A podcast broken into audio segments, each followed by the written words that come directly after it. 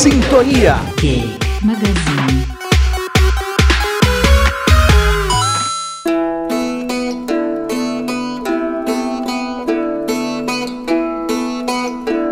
Olá, sejam muito bem-vindos ao Sintonia Geek Magazine. Eu sou a Lou Fischer E eu sou a Camille Cogos. e começa agora a sua revista eletrônica Nerd. Cami, tá sentindo esse tom misterioso? Você já sabe de qual jogo é essa trilha, Cami? Sim, eu já sei, adivinhei logo nas primeiras notas, mas eu não vou dar spoiler para a galera, não. Vou deixar aí no mistério até o fim do podcast. Sacanagem, hein? A gente sabe que tem uma coisa que dói e é a traição. Inclusive, não é à toa que o pessoal vive usando a traição no tema das sofrências, né? E no Go Game de hoje, os nossos gamers de plantão, o Lúcio e o Denilson, vão listar aí os games com os traidores mais emblemáticos da história. Tem uma lista poderosa aí.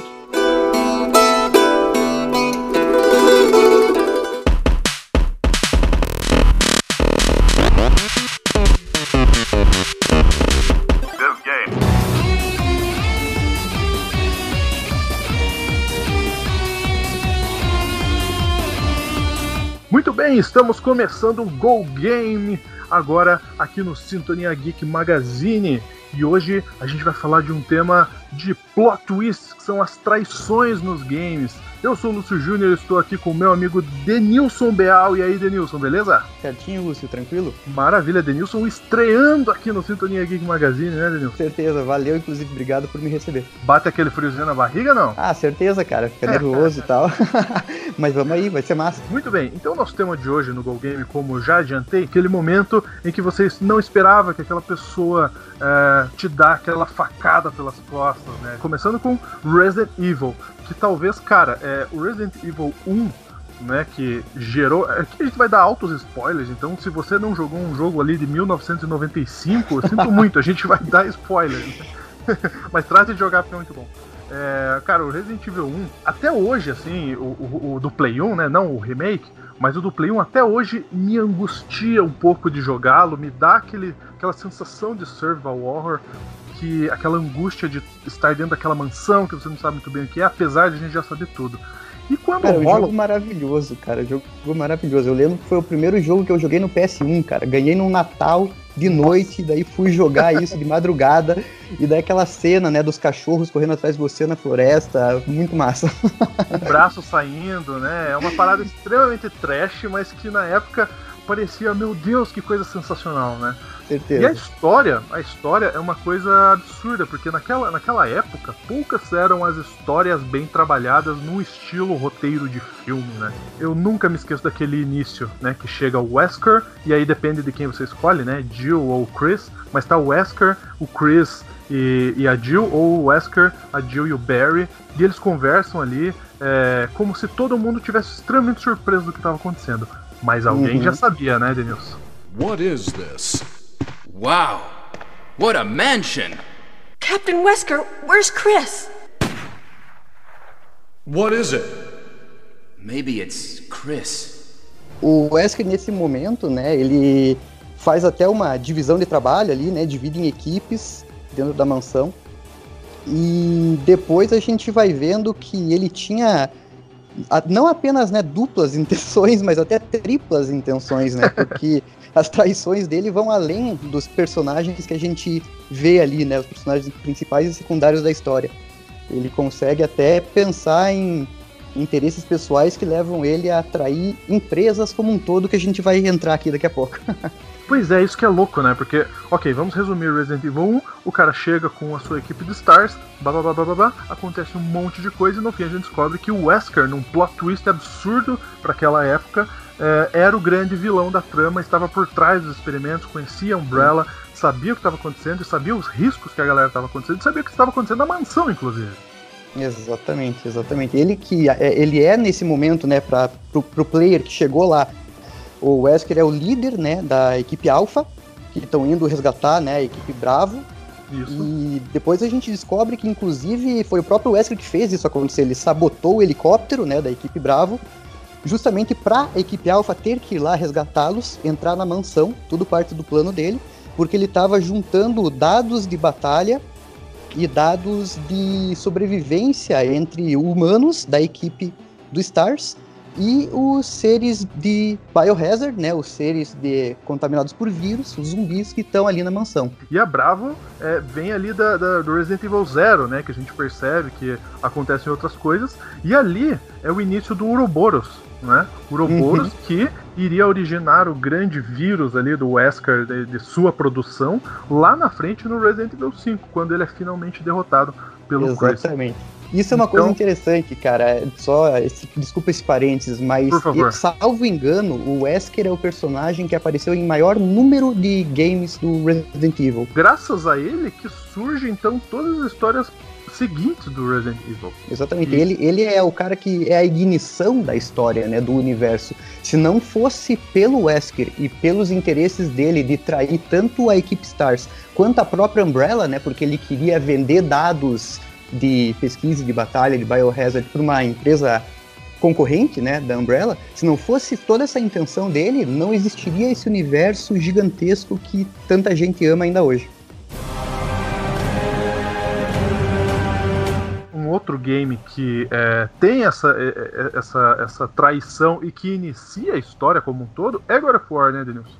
Perfeito, perfeito. No caso, daí a gente tá lá com os deuses do Olimpo, né?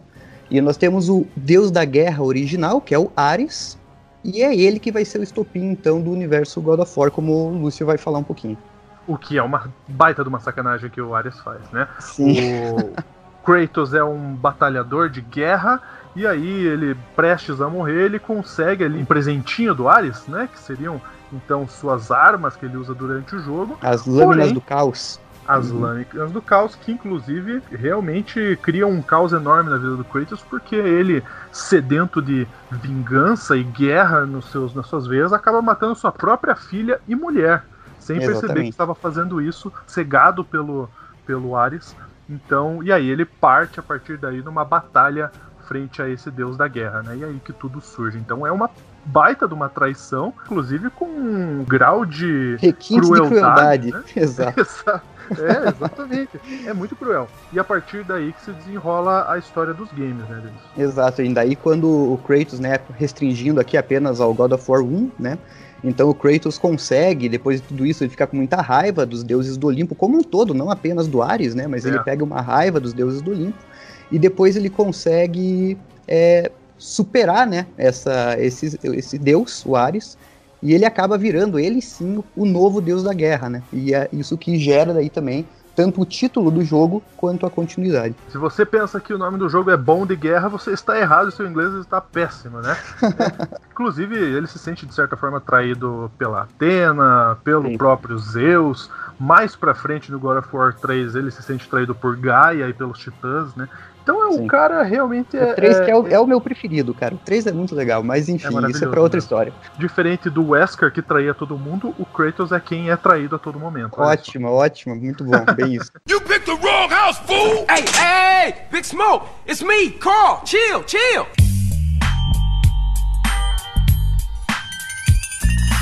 Outro game que a gente precisa citar aqui no- quando a gente fala de traições é GTA.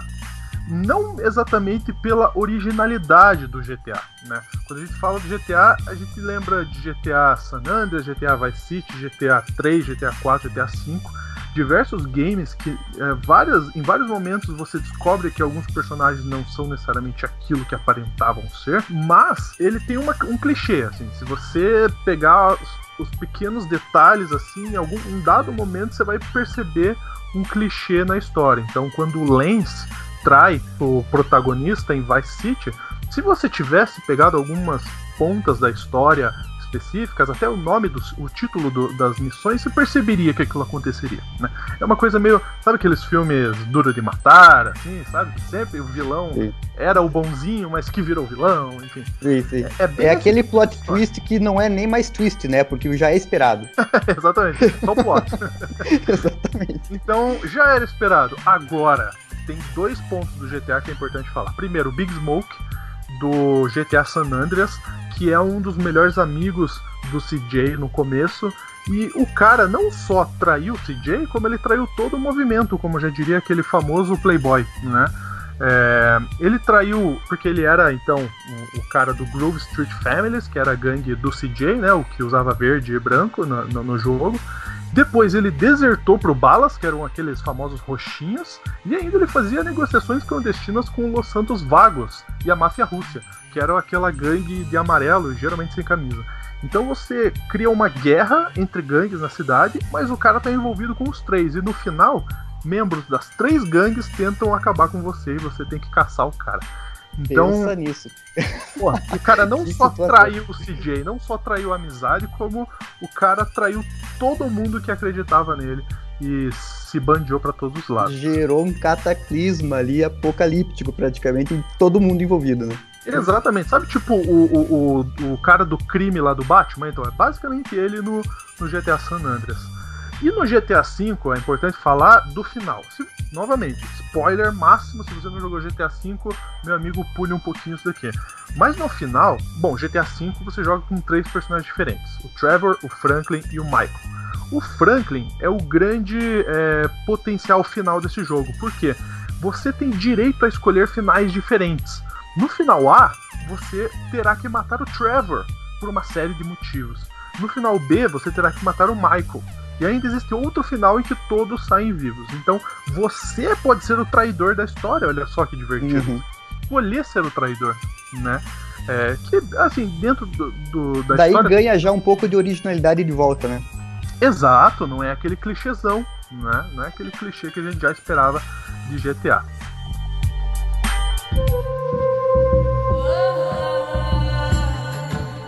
Falado isso, a gente tem alguns minutos a mais, Denilson, pra gente falar um pouco de um game é, que talvez não tenha um fandom tão grande quanto Resident Evil, God of War e GTA, mas que uhum. tem uma história extremamente bem trabalhada, né? Eu acho muito bom, cara. A gente tá falando nesse momento da trilogia Sands of Time, do Prince of Persia, jogo que saiu lá no início dos anos 2000 para PS2. E essa trilogia, Lúcio, para mim eu tenho muito carinho por ela. É um jogo que eu acho de fato muito bem costurado. Claro, não é perfeito, né? Tem falhas, mas eu acho muito bem costurado. E nesse tema que a gente está tratando de traições, eu acho um jogo bem pertinente, porque é uma trilogia e a gente consegue ter três diferentes camadas de traições, separando uma para cada um dos jogos, né, dessa sequência.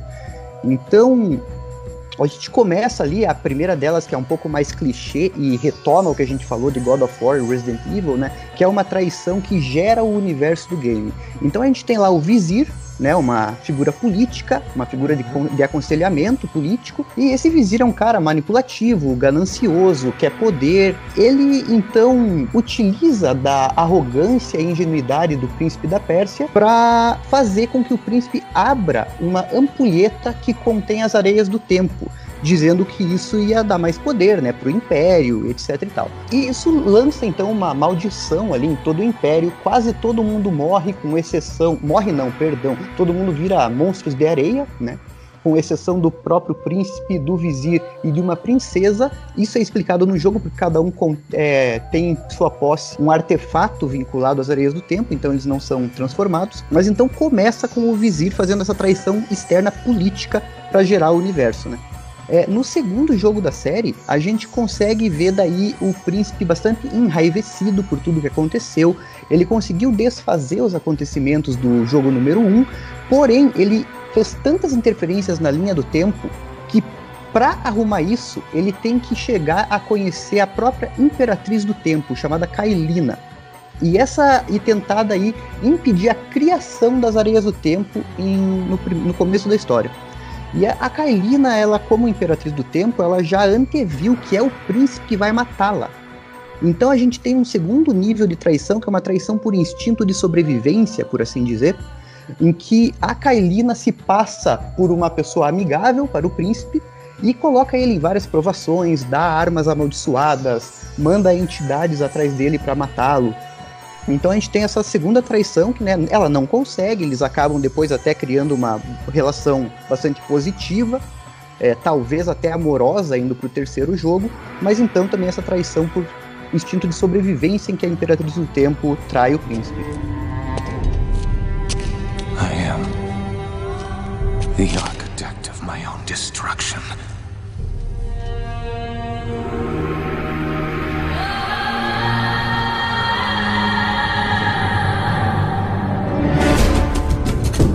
no terceiro jogo, para mim, talvez a traição mais representativa é uma traição da interna, né? A gente veio de uma traição externa política, uma traição externa por sobrevivência e agora uma traição interna em que os sentimentos negativos do príncipe, né, por todo o histórico dele, tanto amargor, tanto rancor, culpa e raiva pelo passado, faz com que ele desenvolva um split personality, uma nova personalidade que também é, ela se expressa em termos corpóreos. É mais forte, mais poderoso, mas também mais destrutivo para tudo, inclusive para o próprio príncipe. E é só quando o príncipe aceita os erros do passado, sem querer mudar o passado, melhorar a história, e ele se aceita como é, e então ele entra em harmonia novamente entre passado, presente e futuro, e a história segue daí em paz pela primeira vez. E é engraçado que o Prince of Persia veio de um, um game de, de DOS, né? Que tinha uma história Sim. extremamente simples Sim. tinha uma jogabilidade extremamente simples e os caras conseguiram construir a partir de então uma trilogia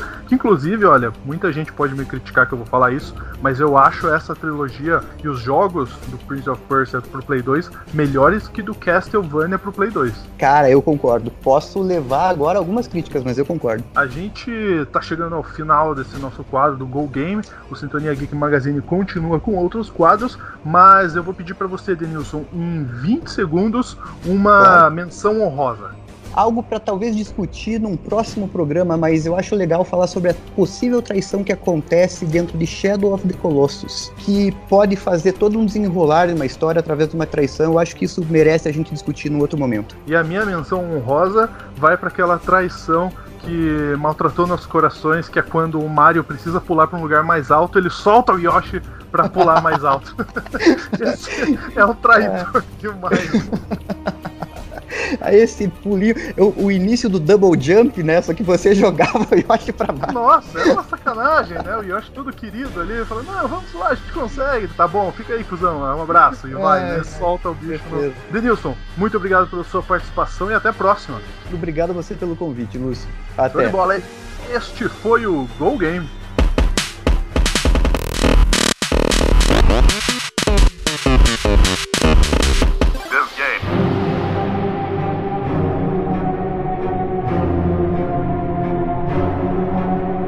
É realmente com essa lista de traidores aí fica muito difícil perdoar. Eu mesmo em Resident Evil fiquei muito chateada com aquela traição. Mas vamos deixar o clima mais descontraído com as nossas curiosidades em um minuto.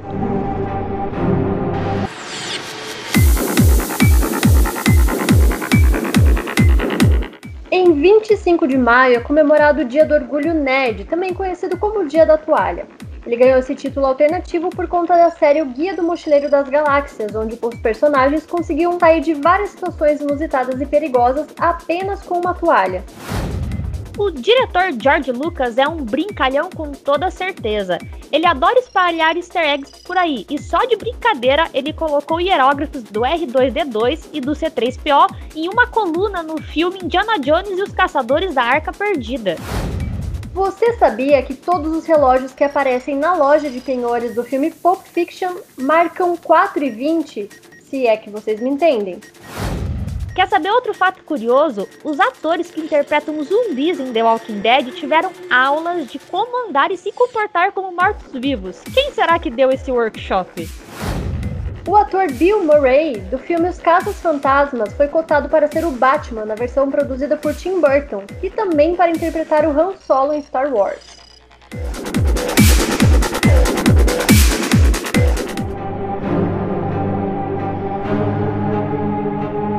Cami, sensacional essas curiosidades, né?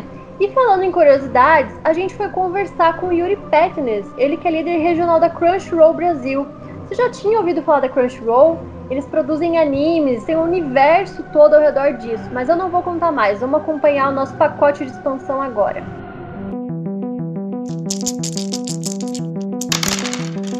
Pacote de expansão.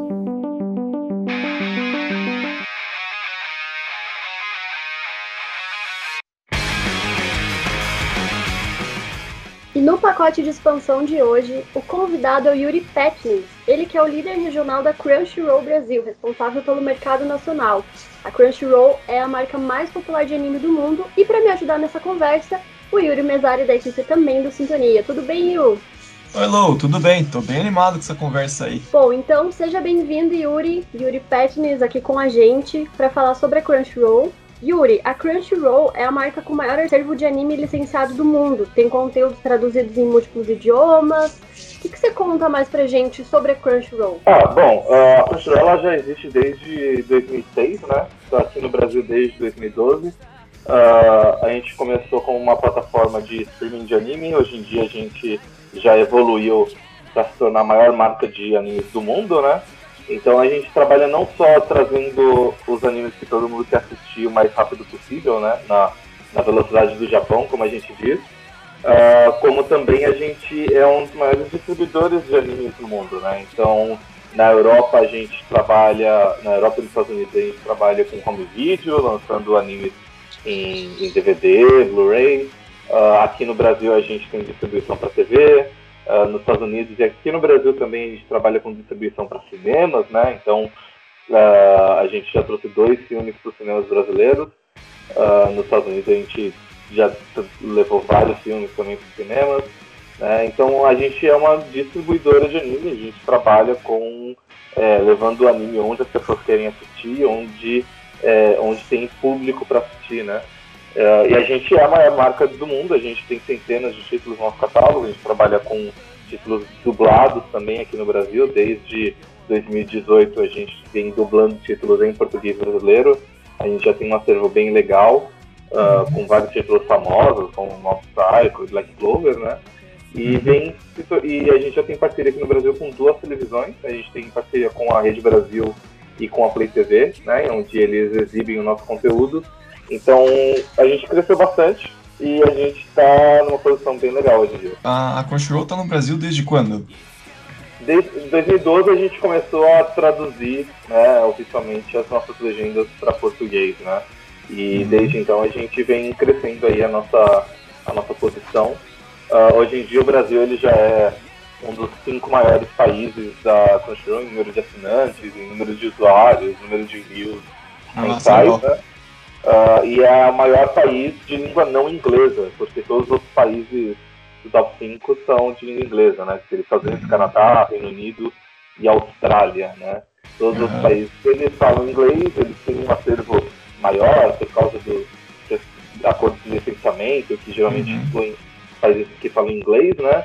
Então, dos países que não falam inglês, o Brasil ele é o maior deles. Nesse sentido, você considera que essa comunidade otaku ela é super engajada aqui no Brasil? Como que você enxerga, como vocês da Crunchyroll enxergam essa comunidade? É, eu, eu, sinto que o, o, Brasil ele realmente tem um engajamento com o anime uh, mais forte do que a média, né? Tanto o Brasil quanto o México também, né? O México também tem esse elemento bastante forte, assim, e o México também é um país muito, muito bem posicionado mas a gente tem um posicionamento muito forte por causa de como foi marketeado o anime nas nossas TVs nos anos 90, nos anos 2000, uh, ah, e também uma questão de como o brasileiro ele é bastante apaixonado pelas coisas que ele gosta, né? Então, quando ele gosta de alguma coisa que ele gosta bastante. Tem também o fato de que no Brasil a gente tem uma colônia japonesa muito grande, né? O São Paulo, por exemplo, é a maior cidade japonesa fora do Brasil, é, fora do Japão, né? uh, com maior número de japoneses e descendentes de japoneses, né? Então a gente tem uma colônia forte, a gente tem um histórico bastante forte, a gente tem uma cultura uh, bastante apaixonada, né? E tudo isso combina para que a gente tenha um público bastante uh, bastante fã, assim. Então é isso que é uma parte do sucesso da pessoa no Brasil. やめろ暴力女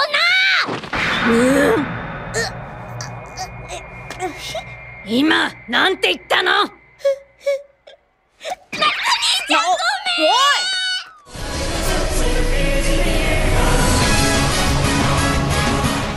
Pensam ou tem algum anime de produção própria? É, agora a gente está entrando numa nova onda, né? Que são os Crunchyroll Originals. Eles são títulos onde a gente participou com uma parte considerável, né? A maior parte da produção veio da gente, então a gente tem um controle maior da, da obra, né? Então a gente pode chamar é, é, esses títulos de Crunchyroll Originals. Alguns deles vão ser produzidos no Japão, como o Tower of God atual, que está fazendo bastante sucesso, e o Inspector da temporada passada. Uh, mas outros títulos eles são, vão ser produzidos pelo nosso Crunchyroll Studios, que fica em Burbank, uh, perto de Los Angeles, né? Uma, uma vizinhança ali de Los Angeles. E ele vai ser um estúdio próprio nosso, a gente já anunciou oito títulos que fazem parte do line-up inicial ali do Crunchyroll Original. Uh, mas tem muito mais coisa vindo pela frente aí que vai ser considerado Original também. Então a gente já está nesse mercado faz cinco anos, basicamente. Legal é, o teu comentário, pra galera perceber como tem muita coisa envolvida, né? Não é só uma produção de um desenho animado. É produção tem a, a música, tem a dublagem, tem a questão da, da galera para fazer as legendas, tem muita coisa envolvida, né? Isso, é. Você olha, você olha um comitê de produção, é bem comum que tenha de 6 a 8 companhias diferentes. Então vai ser desde as empresas que vão exibir na TV, as empresas que trabalham com a venda de DVDs, as empresas que é, trabalham com a parte da musical, às vezes se a empresa é, é dona do mangá, a empresa é dona da, é, da light novel, né, que dá origem uhum. ali ao anime, uhum. tem empresas de propaganda, que elas vão investir num título que elas acham que vai ser popular para poder lucrar em cima da venda de anúncios depois. Uhum. Uh, tem outras empresas que vão, como empresas de streaming, né, como a Crunchyroll, que vão investir para ter os direitos de streaming. Então tem bastante coisa diferente. Empresas de merchandising também, né, para fazer produtos em cima e tudo mais. Então é, é bem interessante como a indústria é uma, um grande emaranhado, né?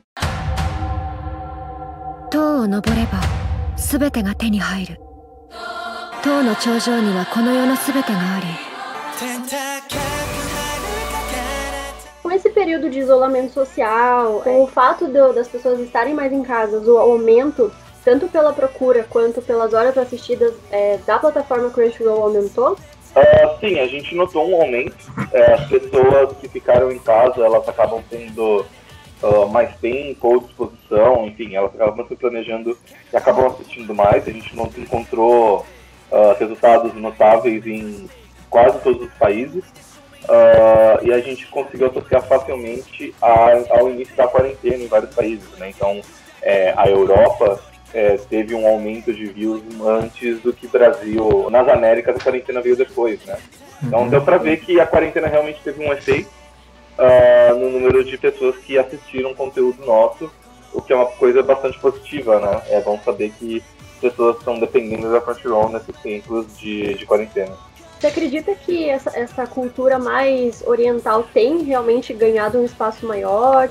é, que as, as, próprias marcas e os próprios eventos têm é, começado a olhar mais para a relevância de, dessa comunidade? Como que você enxerga isso? Eu, eu, acho que é uma questão um pouco mais ampla, assim, não é que os eventos estão começando a enxergar uh, a presença mais forte de anime, ou dar mais atenção para anime, mas é porque o mundo como um todo está começando a sentir uma nova onda de anime, né? Então você tem títulos muito fortes como Black Clover, My Hero Academia, Doctor Stone, Shield Hero, uh, Attack on Titan, né?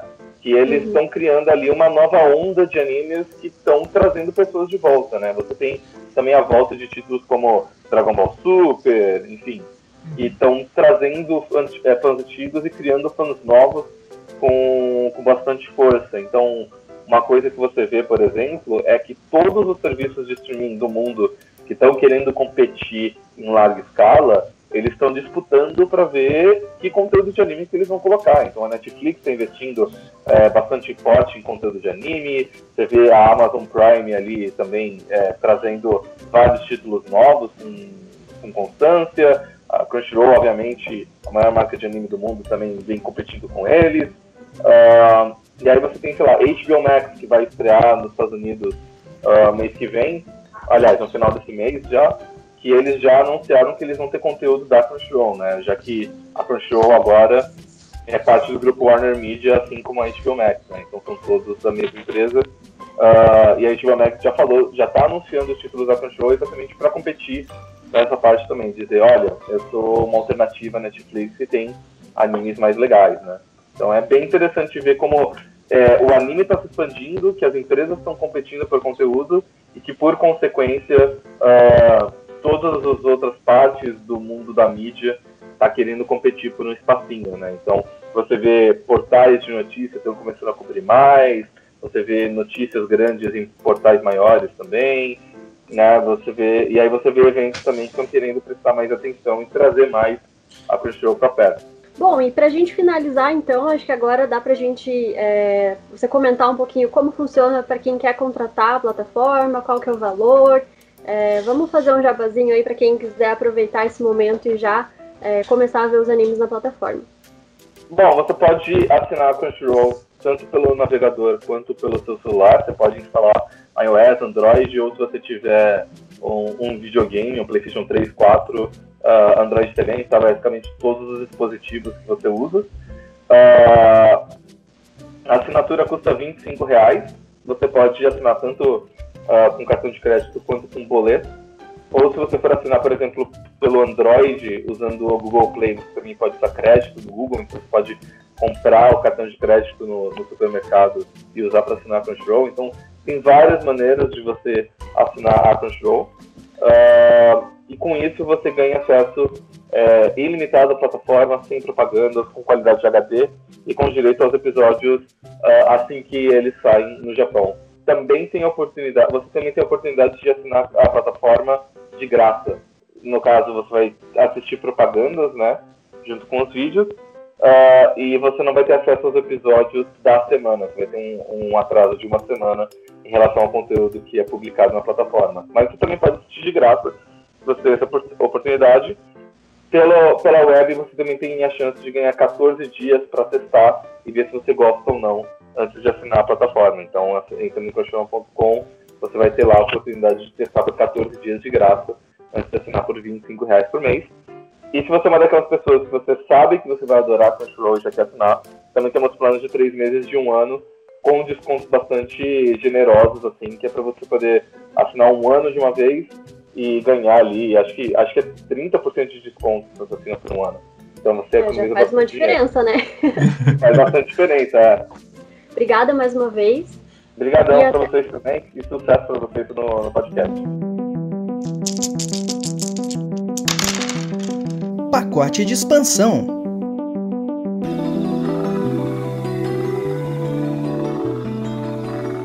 Muito legal essa entrevista com o Yuri da Crunchyroll em Low. Realmente a indústria oriental de entretenimento tem ganhado cada vez mais espaço e ter esse suporte de uma plataforma especializada faz toda a diferença. Pois é, mas nem sempre a indústria certa, né? Eu fiquei sabendo que você não curtiu, não ficou tão contente com o final dessa nova sequência de filmes do Star Wars. Então quero saber um pouquinho mais sobre o que você tem a dizer sobre isso no nosso Minuto Hater.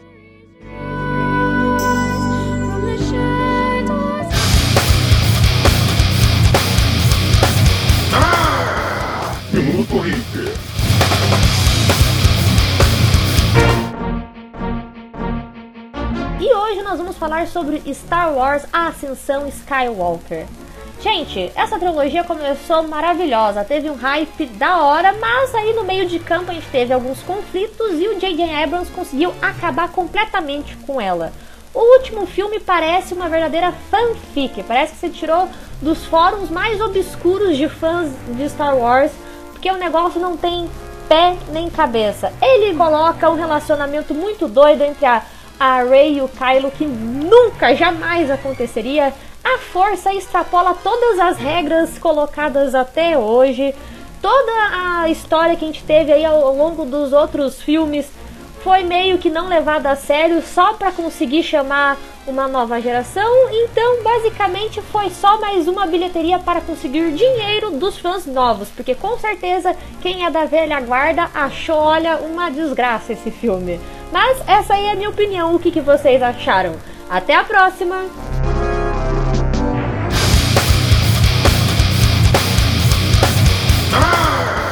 Minuto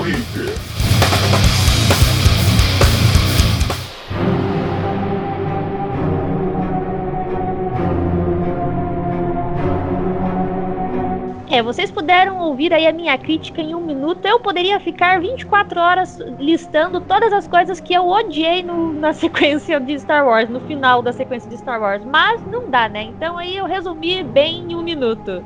Isso que você é uma apaixonada por Star Wars, né, Cami? Mas o episódio final de Star Wars não foi aí muito bom, eu tenho uma ótima indicação para fazer aí no nosso bônus round. É, eu acho que o bônus round é o nosso quadro mais sensacional, porque a gente sempre traz alguma indicação, seja de livro, filme, série, games. Tudo aquilo que vale a pena conferir a gente traz nesse quadro. É, hoje eu falei com a, com a gente, deu uma super dica aí para quem ama jogos de mesa, mas quer aí uma opção mais Rue Rue BR. Então vocês conferem agora no bônus round.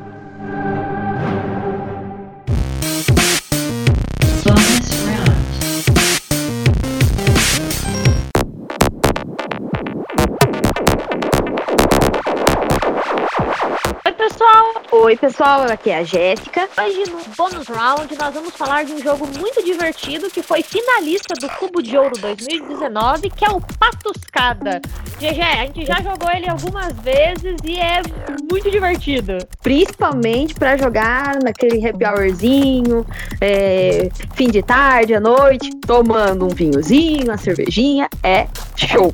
Para quem ainda não conhece, ele funciona de forma bem simples. É, a gente tem algumas cartas com frases e os jogadores têm, têm nas mãos respostas para essas frases. Só que as respostas são, digamos, ácidas, não é mesmo, Jé? Bastante. Como tem muitas cartas, mais ou menos umas 500 cartas, então assim, dificilmente você vai jogar com a mesma, mesma carta novamente, né?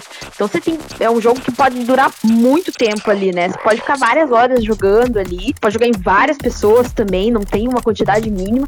Isso que é o bacana do, do Patuscada. Então ele é um jogo que você consegue integrar bastante a galera. Cada um pega uma quantidade de cartas, vamos fazendo um revezamento, né, ali, e quem vai acertando, né, vamos dizer assim, adequando a resposta com a que a pessoa selecionou para a pergunta, vai ficando com, a, com as cartas. No final, quem tiver mais ganha. E assim, a opção de é, jogar com um vencedor é só para realmente ter um modo competitivo, mas nada impede disso. Você só ir jogando para ver as respostas, para as pessoas revelarem quem elas realmente são. E acho que para a gente finalizar, a gente podia dar uma dica a cada uma so, é, sobre o jogo, né? Porque querendo ou não, por ele ser mais ácido, podemos dizer que ele não é recomendado para todos os públicos, não é mesmo? Acho que se você jogar com o seu pai e sua mãe, talvez não seja muito legal igual um Uno. Também acho. E também acho que jogar com os avós não, que eles vão achar que a gente tá muito assanhadinho. E você, Gé, pra, na sua opinião, qual que é a, a dica para tornar o jogo ainda melhor? Eu, eu acho que eu já até sei a resposta.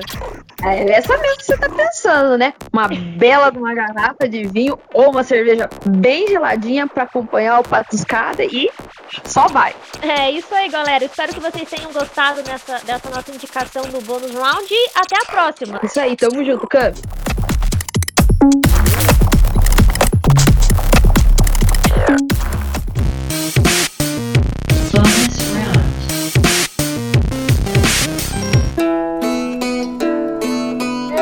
Que agora chegou o grande momento da gente revelar a nossa trilha, a trilha sonora do programa de hoje. A trilha de hoje é do game Ico, que é um puzzle de ação, aventura ali que foi lançado para PlayStation 2 em 2001, 2002.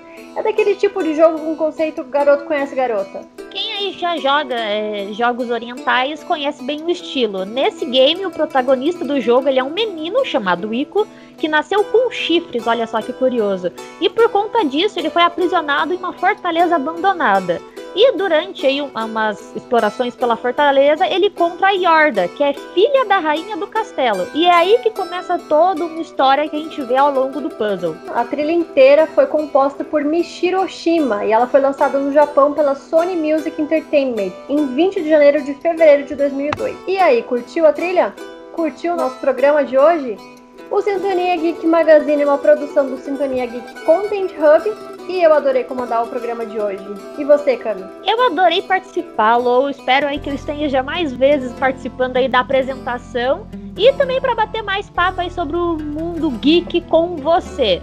Eu também quero agradecer a todo mundo que escutou o programa e não se esqueçam de indicar o nosso podcast para aquele seu amigo nerd de carteirinha, geek de carteirinha que tá aí meio que querendo é, conhecer novos conteúdos, então indica o nosso podcast.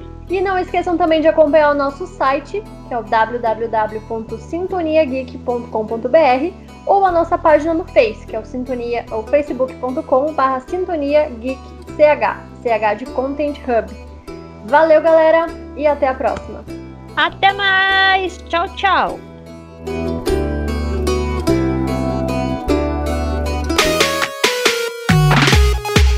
Sintonia.